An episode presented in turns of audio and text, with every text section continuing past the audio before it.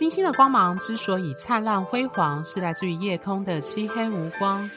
生命的故事之所以动人心弦，是源自于人心的曲折离奇。Hello，各位听众，大家好，欢迎收听《HeartStar 心星相惜》Podcast。我是金木和尚，落母羊座在五宫，海王星二宫，很不会理财的金牛座 Coco 米。我是太阳合周天底落狮子座，外显很不狮子的狮子座 Tia。好，今天呢，我们要进入一样就是宫位的主题。你雷宫杀小，后宫真心传。你雷宫杀小，对，不好意思，我泰语很烂。你的宫位跟你的舞台，那我们接下来这至少应该有六周，应该至少可能甚至更多，会个别的去讨论两两成对的星座，也就是我们要进入食谱式的方式去分析每个宫位的代表的意涵。跟主题，那呃，我们会两两个队的讲法，其实跟外面是市市面上一般的占星书的顺序不太一样，一般都是按照一二三四五六的顺序去讲，这是一般通常会这样的讲法，因为它是有原因的，通常他会用一个人生经路的一个循环的旅程去讲从一宫走到十二宫的过程。对，那我后来跟 Tia 讨论说，我们要两两成对。当然，一方面是因为我不想要一次讲太多，就讲两个。那但是另外一个主题是因为，通常对宫，我们一直都有提到，对宫通常都有一个共通的主题跟一个重要性存在。所以我们后来讨论之后，是决定用对宫的方式去讨论宫位。所以我们今天要讨论的是上升下降跟它各自的一宫跟七宫。好，讲到上升，各位听众应该要回去听听我们讲的上升星座。但不管怎么说，上升点其实就是一宫的宫头的起点。那 Tia，通常对你来说，一宫它代表的主题是什么？一宫呢，教科书上面写的是代表的是自我。我能讲一个官方的说法，嗯、也就是。我觉得它是我与自己的关系，然后我觉得它比较特别的是，它是表意识可以意识得到的自己。这个我想分享，就是占星学当中有一个符号是太阳的符号。那太阳符号长怎样呢？它是一个圆圈圈，一个圆圈圈，然后中间有一个黑点。那圆圈跟中间黑点的中间有，就是全部都是空白的。那我觉得这个这个太阳符号的意思是说呢，这个圆圈啊，它指的是所有我们个人的自我。那中间的那个黑点，它指的是我们可以意识得到的自己。你看，只有一个点哦，是非常小的一部分，所以有非常大的部分是我们可能比较不容易意识到的自己，可能是潜意识或是超意识这个部分。那义工的概念也是，它指的是。表意识可以意识得到的自己，那其他部分呢？没有其他那么大的一个空白，就是其他宫位的领域了。那通常一宫里面，我们会看它的宫头是什么星座，就是刚刚 Coco 米提到的，呃，我们可以回去听所谓的上升星座的特辑。然后呢，我们之前其实也有提到，我们会去看一宫里面会有什么行星。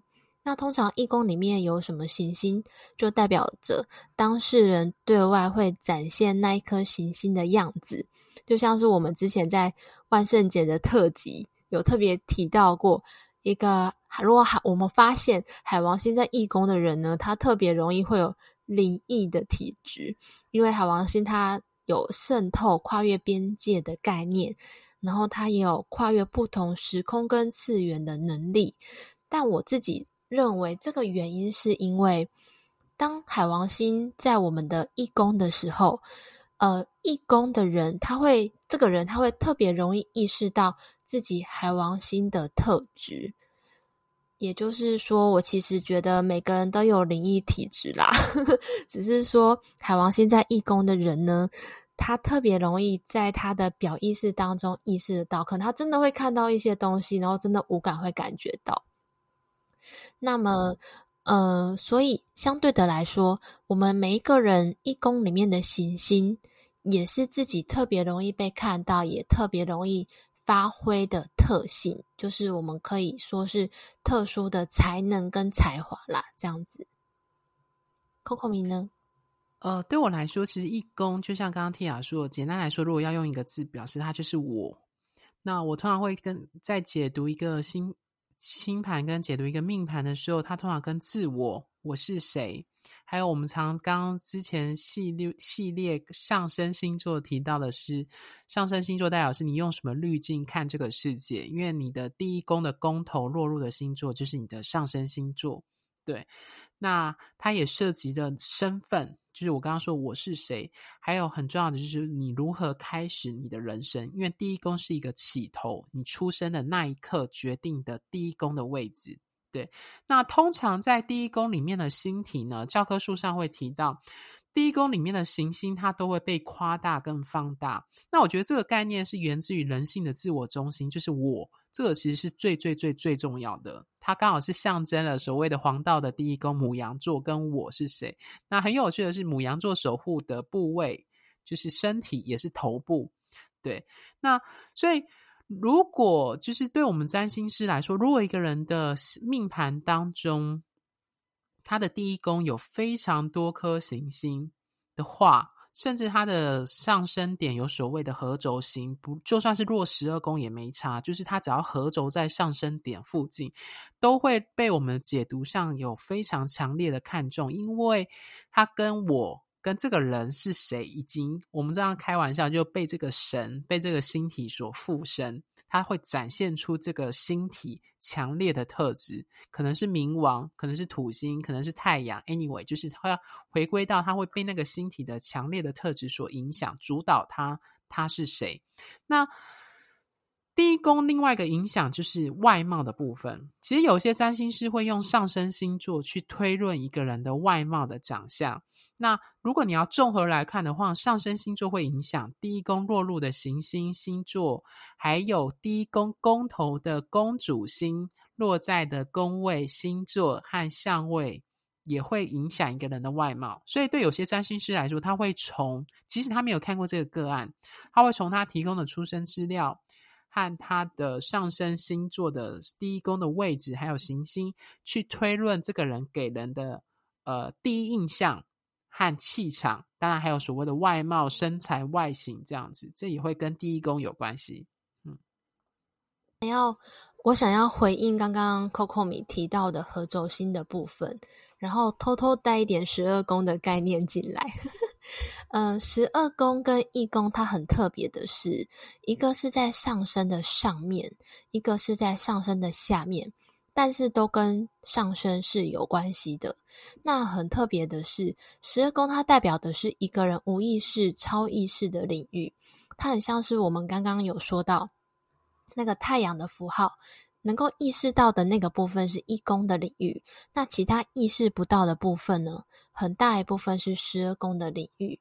所以就这一点来看，嗯、大家可以去想想看，通常行星在十二宫的时候，跟在一宫的时候，会像 Coco 米讲的，特别是靠近合轴上升上升的时候，呃，就像 Coco 米说的，我们会很像是被那一颗行星附身一样，会拥有那颗行星的超能力。但是在十行星在十二宫跟在一宫还是有一些差别的哦。这个差别就是在于一个是。你意识得到的是在一宫，那你意识不到的是在十二宫，而且在十二宫的行星是那一个太阳的那个符号很大一片空白的一部分，所以呃，大家听到这边觉得一个木星在十二宫的人跟一个木星在一宫的人，哪一个人会比较幸运？你们觉得呢空空明，你觉得呢？第一个直觉是木星一宫的吧？我我觉得，我觉得好像没有那个明确的答案，因为我觉得木星一宫的人呢，是他这个幸运，他看得到，他爽得到，他觉得很开心。对，然后但是木星在十二宫的人，是他一辈子他都有非常非常多的幸运，可是这幸运都是在冥冥之中。对，没错。Okay. 可是我觉得这就涉及，我告诉你，这就涉及人性很大的问题，就是通常看得到你才会觉得它存在。没错，但是通通常，嗯、呃，行星在十二宫的时候是大家都觉得你好幸运哦，可是你没有感觉啊。对，没错，对，因为他本人自己就是从小幸运到大的。我刚才甚至本人还会否定说他很幸运，他会觉得自己很悲惨。我有遇过这样的人，然后我心里就会呃默默的 OS 这样子。我觉得最好笑的是土星在十二宫的人，就大家都觉得天哪，你命好苦哦，什么什么的。然后土星十二宫说，嗯，有吗？对，他还吃得苦中苦，方为就是他完全无自觉这样的状态。对对对对对。OK，好，那我们接下来要谈的是第七。七宫就是我们刚刚节目一开始中，我们不是按照一二三四，我们是按照所谓的对分，就是对宫的方式来讲。那 Tia，你觉得七宫有什么重要的主题对你来说，在解盘上？嗯，一宫跟七宫为什么我会用嗯、对称的方式说？是因为一宫跟七宫他们的共同的主题都是人际关系。那第一宫它代表的是我们自己跟自己的关系。我们怎么样看自己？我们的内心层次与自己的关系。那第七宫代表的是我跟别人的关系。那这个别人指的是相同地位的的人哦。如果是比我们嗯比我们小啊，或者是宠物啊之类，可能他会在五宫跟六宫。比我们大的，可能就是往九宫、十宫这边发展。所以第七宫它指的跟别人的。别人的关系很重要的一个是跟我们平起平坐的人的关系，那就包含了爱人、伴侣、丈夫啊、夫妻、公开竞争的人，还有合作伙伴。所以第七宫我们有时候不只是看婚姻，或者是看那个爱情对象，有时候我们还会看这个人，假设是要开业好了，那他最近七宫的运怎么样？他的合伙人。好不好？是不是是猪队友还是神队友？有时候会从七宫这边来看。那另另外一个就是七宫的起点，还有一个很重要的特质是上升点的相反，它是下降点。那下降呢？它暗示的是我们心目中渴望的伴侣特质。那这个伴侣的特质是来自于我们内心的投射。Coco 米呢？嗯，我跟 Tia 讲的投射的概念来讲，其实投射这个概念在我们心理占星学，它这个机制非常的重要，因为个人我们个人没有被觉察到的自我，会透过伴侣和以及你和其他人的关系去活出来这样的特质。所以，对我们占星师来说，下降点和第七宫代表一个人在伴侣身上想要找寻的特质。但是，如果你更深层的去挖掘那个。这个部分的话，会发现到它其实是隐藏在你自己内在的部分，你把它投射在外。这个投射有很多种情绪，可能是你觉得你没有，你渴望从别人身上发现或满足他，但是其实到最后你会发现，其实你自己有，很吊诡，或者是你极度讨厌这个特质。嗯、我们常说冤家路窄，那你也可能会在对面伴侣。或在对方身上看到，但其实你会发现你自己身上也有，所以很有趣。在呃，我们占星学第七宫有一个概念很有趣哦，公开的敌人也是归第七宫，很有趣。就是你公开的敌人，他不像隐藏的敌人归十二宫，他指的是公开的，跟你站在对立面的。可是这个公开的敌人又跟伴侣、婚姻是放在一起，所以。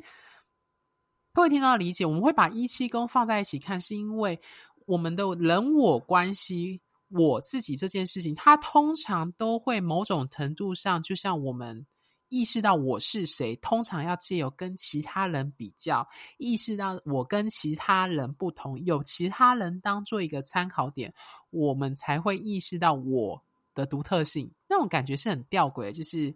我们一方面说要做自己，但是做自己的同时，我们做自己的自己，它其实是借由跟其他人去比较，或者是去做一个可能有竞争，或者是怎样的状态，你才会发现到自己的点。对，所以这个部分又可以连带的，我们知道第七宫的传统上，黄道的第七宫的宫是天秤座。那天秤座守护星是金星，那也不意外，它刚好跟人际关系，因为金星跟人际关系有关。那我想要提醒一件事，就是传统上土星落天秤是强势，很有趣，是因为第七宫它也跟契约有关。各位听众可以去想，所有的关系，特别是这个涉及合伙。或者是婚姻关系，它都会涉及法律上的，以及天秤正天秤座追求一个公平平等的概念。所以这也不难理解，为什么以前的占星师会把土星落天秤是强势的位置，就可以这样理解。所以我一直觉得，就是我们在解释关系，特别是讲解释七宫的时候，特别我因为我自己本身有一七宫的对分相，就是有还蛮多的，所以我就会去理解说，七宫对我的主题来说，它其实影响的非常的大。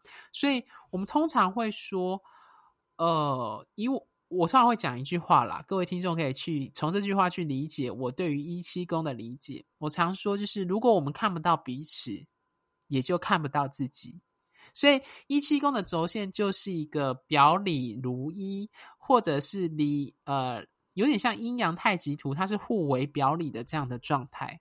对，所以我们会选择一七宫去讨论，往往也是这个原因。如果各位听众的命盘也有很多一七宫的对分相，我相信这种感受会更为强烈。对，Tia 有没有想分享你的一七宫的主题？就是有很多，嗯，Coco 米刚刚说的一七宫的那种，嗯，故事呢，就会有很多是来自人际关系的故事。我印象中还蛮多人。会说自己的七宫有很多颗行星，所以自己的伴侣关系啊、感情关系充满了坎坷，这是我大部分听到的。可是我实际上遇到的人，特别是七宫里面有金星跟木星的人，他们伴侣关系好像真的都蛮好的耶。但是我我觉得他们的好倒不是说他们遇到的对象真的比别人还要好，而是说他们会有很多。大智慧可以，嗯、看透伴侣关系当中的纠结，所以我觉得好像不是他们遇到的对象比别人还好，而是他们有办法让对方变成很好的人。就是这有点像是，我我觉得 Coco 米刚刚讲那那一句话很有道理。他说：“你说就是如果我们没有看到彼此的话，我们没有办法看到自己。”但是我。但是，我想，如果另外一个角度来说的话，如果我们可以正确的看自己，我们就可以正确的去看待伴侣的关系。那一七宫的主题，它它有点像是，呃，人家说每一个人幸福的感受都不一样。那你要怎么样让自己感觉到幸福，其实是可以练习的。比如说，喝一杯奶茶，你就可以感觉到幸福；或者是你需要一台冰室。你才感觉得到幸福。这个是我在嗯、金星跟木星，或者是很多颗行星在一七宫的人身上看到他们怎么样去走过人际关系的历练，然后得到幸福的方式，分享给大家。嗯，谢谢 Tia 的分享。那换我的部分，我想要现身说法。我自己本身非常重要的主题，为什么一七宫对我来说很重要？就是我的一宫有土天合相，那它分别跟我的火凯合相，火凯合相落在七宫，在双子。对，可是我的七宫的宫头是金牛。对，那我的金星是落在五宫，金木合相，落在母羊座。好，这有点复杂，但是我们 focus 在七宫来说，我们刚刚有讲到投射，就是你会把你不愿意、不愿意面对的、不想要承认的特质，可能从七宫去追寻。那以我自己为例。呃，我的火星，我们知道火星跟愤怒、跟挫折、跟受伤，当然它跟力量、跟果断也有关。所以我会发现到说，其实我在人我关系当中，因为我有土火的对分，土星会压抑火星的愤怒。我们知道外行星，特别土星的能量是比，个人行星来得更强，它会土星有否定、限制跟压抑的特征。所以我过往。这不单单只是大家理解到的婚姻宫，就是在伴侣关系，他在所有的人际关系，我都会意识到有个状况，就是我会无法自在的在关系，不管是人际关系当中去表达我的愤怒，因为我觉得愤怒是一个不好的，而且它必须要被否定跟压抑的。所以，活出自己的火星是我人生，就是我的命盘当中的其中一个重要的主题。那我又有火凯的合相。火星跟凯龙都有一个共通的关键字，火星跟流血受伤有关，那凯龙也跟伤痛有关。所以我后来发现到一件事很有趣，在我们的教科书里有提到七宫特质，你有七宫很多行星的人，你活出这个行星的样子，往往是借由跟其他人的关系去意识到你这个星体可以帮助到其他人。或是跟其他人产生连结，你会从其他人的关系当中去活出你这个星体。那我后来发现，我是在其实这不单单是我从事占星师这个职业，是在我呃可能在求学阶段，在以前的高中、大学的时候，我就发现到很容易会有同学或朋友来跟我讲述他的伤痛跟痛苦。刚好符合凯龙跟火星的部分，特别是挫折、伤痛、流血。我这里流血是抽象的概念了。对，那我后来一直到就是呃，好呃，大概两三年前、三四年前，我才深刻的理解到我的火凯合相在七宫的特质，它反映了一个一个很有趣的议题，就是说我发现，因为这是我的命盘，所以我还是有我火凯合相的伤痛存在。那我那个伤痛存在，常常是存在在人际关系当中。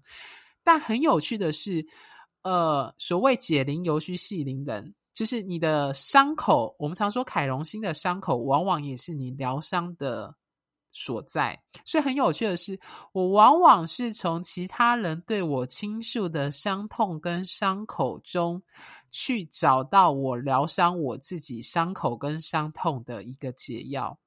这是我后来从我自己的命盘当中去找到我的火星的这样子的意涵跟主题，对，所以其实一七宫为什么被我们会拿来谈，就是因为你会你在一宫的星体，你其实通常除非有特殊的星，比如说冥王星或土星，那有一些比如说如果是金星、木星，你通常一宫的星体只要没有一些特殊的相位，有压抑或否认或隐藏的话，你通常一宫的星体活起来会比较。比较明显可以意识得到，如果是在义宫的话，那可是七宫的星体往往是借由跟其他人的关系互动才会展现出来。所以，而这个其他人的关系当中，其中一个非常重要的，就是大家念兹在兹在意的，就是伴侣跟婚姻。那我们知道，伴侣跟婚姻是一个很难修的一堂课。所以，如果你七宫有很多星体，跟我一样，或者是。七宫就算没有星体，你七宫宫头的宫主星落入的宫位跟星座以及相位，它都会影响你七宫的表现。对，所以我觉得，呃，这说起来很有趣，就是就像刚刚 Tia 讲的，引用我那句话：如果我们看不到彼此，也就看不到自己。但是反过来说，如果我们看不到自己，也看不到彼此。对，这两句话同时是适用的。对，所以一七宫。它是表里如一，也是互为表里的一个非常重要的宫位，是不是会被我们这样放出来讲？是这个原因。对，好，最后 Tia 有什么想补充给听众的吗？我觉得 Coco 米这段分享真的是太棒了。呃，我通常觉得在占星里面呢、可以学到东西，是一个人他对自己的。透过他对自己的星盘有一个很深很深的他生命的领悟，然后当他分享出来的时候，身边的人可以去学到，哇，原来这一些星盘，这些星盘当中的符号跟密码，要讲的是这么深层的故事。然后我觉得 Komi 你的火星跟凯龙在第七宫，真的是让你成为一个。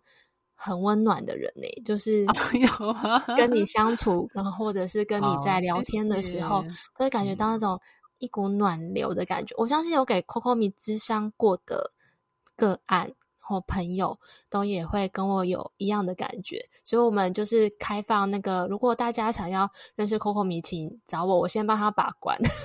啊，你说有没有足够的伤口再来找我吗？我先帮你合盘啦。OK，谢谢。我怕报名的人太踊跃，这样。嗯，其实我真的觉得，其实就像我们在很早之前的集数，我跟 Tia 就有提到的，我们占星师也是人，那我们占星师也有自己的命盘。我们虽然会解命盘，但是我们要势必最终要回去面对的，还是我们自己的命盘，跟我们命盘的主题。那我在这一集分享的，其实一开始就提提一七宫，对我来说意义特别的深重，是因为，呃，可能有些听众有在我的其他 podcast 或者是在其他地方有听到我的人生信念。我觉得人生幸福的关键是来自于关系的品质。那关系当然最常见的就是家人、朋友跟伴侣。那我觉得这是我一个非常核心的人生信念，因为我们人生要追求快乐，而快乐来自于就是关系这件事情，就是我们是社会性动物，我们渴望跟其他人建立连结，对，当然是好的连接啦。理想上，对，所以这也完全的反映我的命盘当中非常重要的一七宫轴线。题外话就是，我一七宫的轴线刚好是我那个风筝的那个最长的那个轴那个部分，对，它就是刚好撑起那个风筝的 冲突的对分项，这样。所以，呃，我后来就是随着自己对占星的理解越来越深刻，就深刻的体认到。为什么我那么相信占星？会不会成为占星师？哦、都跟这个，不管是这个风筝的图，或者是我这个我一直强调的那个对分相，以及火凯落七宫的相位，那个感受是非常强烈的。对，没错。嗯哼，好，那。最后呢，就是一样，就是工商时间。我们最后呃，我们提供的服务呢，当然就是新的一年有提供流年咨询。那我们目前有提供三种服务咨询，第一种就是解忧信箱的服务，针对单一问题的，我们提供 LINE 即时的快速的文字咨询。那有需要的听众呢，可以先加我们 LINE Office 的账号。ID 为小老鼠 QCD 六零五零 T，也可以在我们节目下方的介绍里找到 ID。那另外一个服务是占星三人行，就是我跟 T 雅两人替你做单一问题一小时的深入的讲解，去解忧，也不能说解忧，解答你现在非常烦恼的这样的问题。对，那第三种呢，是我上一集有提到，就是我发现有很多听众可能在爱情或关系，甚至不是爱情关系的一些，比如说人际关系当中，想要去理解这个人的个性、想法。那我有提到说，就算不知道明确的出生时间，知道出生年月日，确定是在台湾出生，那你希望能够从占星得到一些可能性的指引。那再加上关系合盘比较贵，不否认，因为它要花很多时间，所以你我们会提供这个比较。